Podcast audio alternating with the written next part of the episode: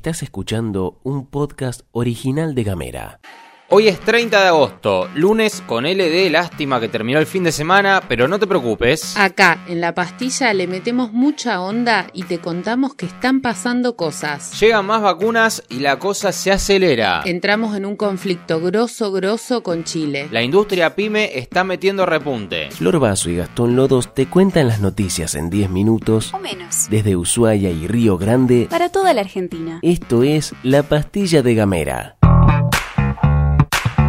Arrancamos con unas breves sobre la campaña de vacunación, porque desde el gobierno provincial anunciaron el cronograma dispuesto para que las vecinas y vecinos se acerquen de manera espontánea al vacunatorio tanto de Ushuaia como el de Río Grande para completar su esquema. Atenti con esto, quienes deseen vacunarse deben acercarse con DNI y libreta de vacunación. No deben presentar síntomas compatibles con COVID y no deben haber recibido alguna otra vacuna en los últimos 14 días. En Ushuaia hoy, 30 de agosto, entre las 9 y las 12 y 20, está abierto el ex casino para quienes se hayan colocado la primera dosis de Sinopharm hasta el 2 de agosto inclusive, para completar el esquema con segunda dosis. En el caso de Río Grande, hoy no hay día para la vacunación libre. Último dato sobre este tema, se están distribuyendo 1.077.000 dosis de los componentes 1 y 2 de la vacuna Sputnik, tanto en su variante producida por el laboratorio argentino Richmond como las que vienen de la Federación Rusa. También están llegando a todas las provincias argentinas 1.500.000 vacunas de Sinopharm.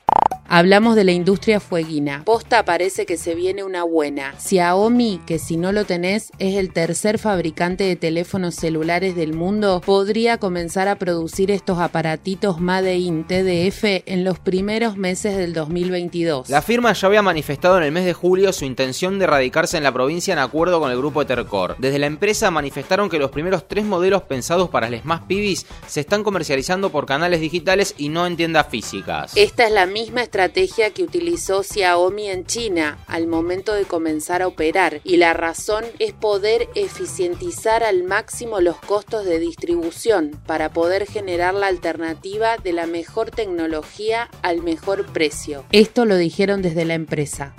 Le damos continuidad a un tema que viene de la semana pasada. Hoy va a haber una nueva mesa técnica salarial para el sector docente. El SUTEF convocó a realizar una jornada de desobligación y manifestaciones en las tres ciudades a las 10.45 de la mañana y a las 15.35 para el turno mañana y para el turno tarde respectivamente. Según publicó el portal desde las bases, desde el gobierno provincial y el sindicato buscan acercar posiciones para resolver el tema salarial para el sector.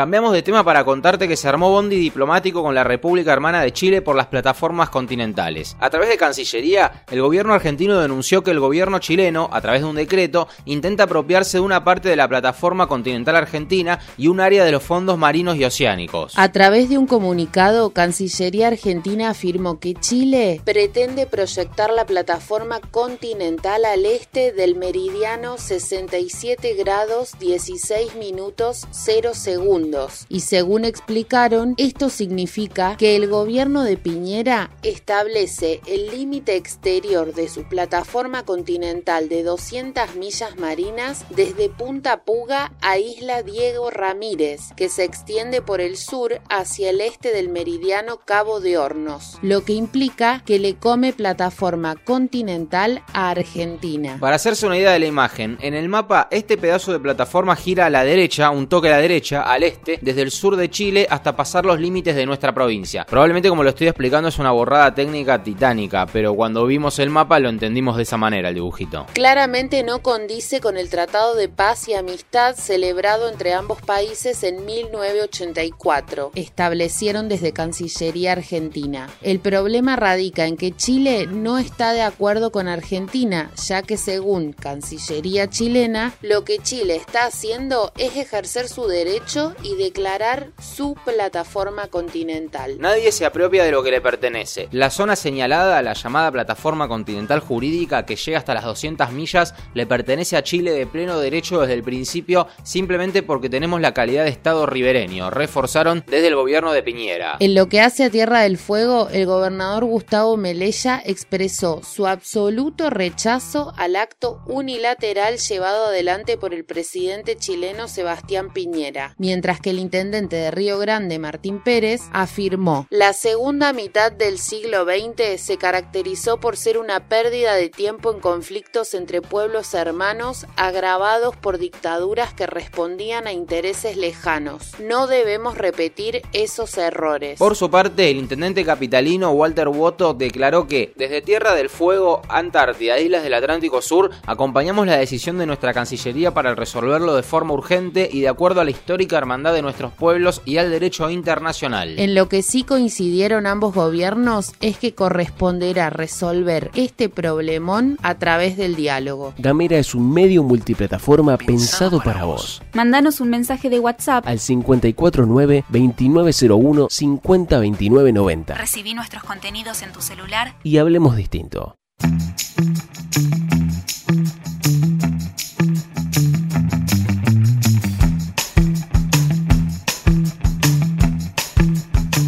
Antes de continuar con este micro informativo, te contamos que estamos abriendo una nueva semana y estamos abriendo un nuevo sorteo. Sí, señor, sí, sí, sí, sí. Y en esta oportunidad vamos a regalar una alfombra artesanal. Pero atención, ¿viste esas alfombras que están tejidas, que están re buenas porque tienen distintos colores, distintas formas? Bueno, en esta oportunidad vamos a sortear una alfombra artesanal de arroba artesanías.abat. A, B larga, A, T. Arroba artesanías.abat nos van a dar una alfombra micropolar 100% lavable para bajar de la camucha, para salir de la ducha o para la mascota de confianza. Vamos a regalar una alfombra esta semana, pero para eso tenés que participar de un juego, un pequeño juego. El juego que hacemos habitualmente es que escribas una palabra clave, una palabra código, de manera tal que la persona que está mirando Instagram, pero que no escuchó esto y ve que todos escribieron una palabra que nadie entiende y por qué, que es random, que está ahí metida como si nada, bueno, que le genere cierta curiosidad y que pueda ver cómo somos un montón de locos que nos divertimos con estas pequeñas cosas. Y la palabra clave de la jornada es Peseto. peseto. Peseto. Atención, peseto, Peseto. una sola C con una sola T, no sé si se escribe así, pero en este caso es peseto la palabra clave de la jornada, así que ya sabes, gracias arroba artesanías.abat en Instagram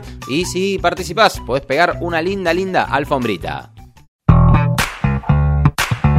Antes metimos una gotita de la industria foína y ahora vamos a hablar de números generales, porque la CAME publicó un informe sobre la producción de la industria de las pymes en julio. Según afirmaron, la industria pequeña y mediana en la Argentina creció un 36,3% en julio de 2021 frente a julio de 2020, lo que puede explicarse en que julio del año pasado todavía veníamos un poco mareados por la piña económica de los meses anteriores, y por otro lado que hay un sector pyme industrial que está empezando a poner guita en la producción. Un dato interesante es que hubo un crecimiento del 3,8% respecto al mes anterior, es decir, junio 2021. Otro dato para poner la lupa es que en julio la industria pyme operó con un 67,9% de su capacidad instalada. Esto significa que de cada 10 máquinas casi 7 están operativas. Acá la diferencia con el mes de junio es ínfima, de 0,2 puntos, pero comparando con el año pasado, la capacidad instalada es 9,6 puntos superior.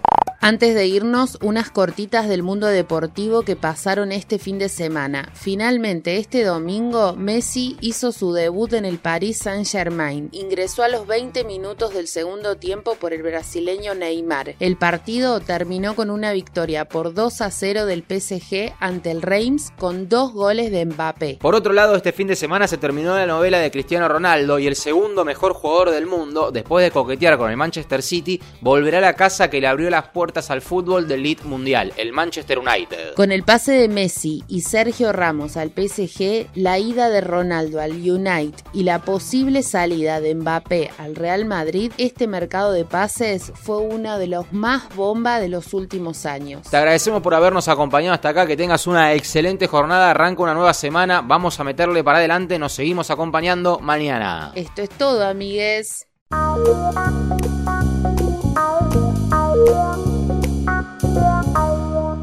Estás escuchando un podcast original de Gamera.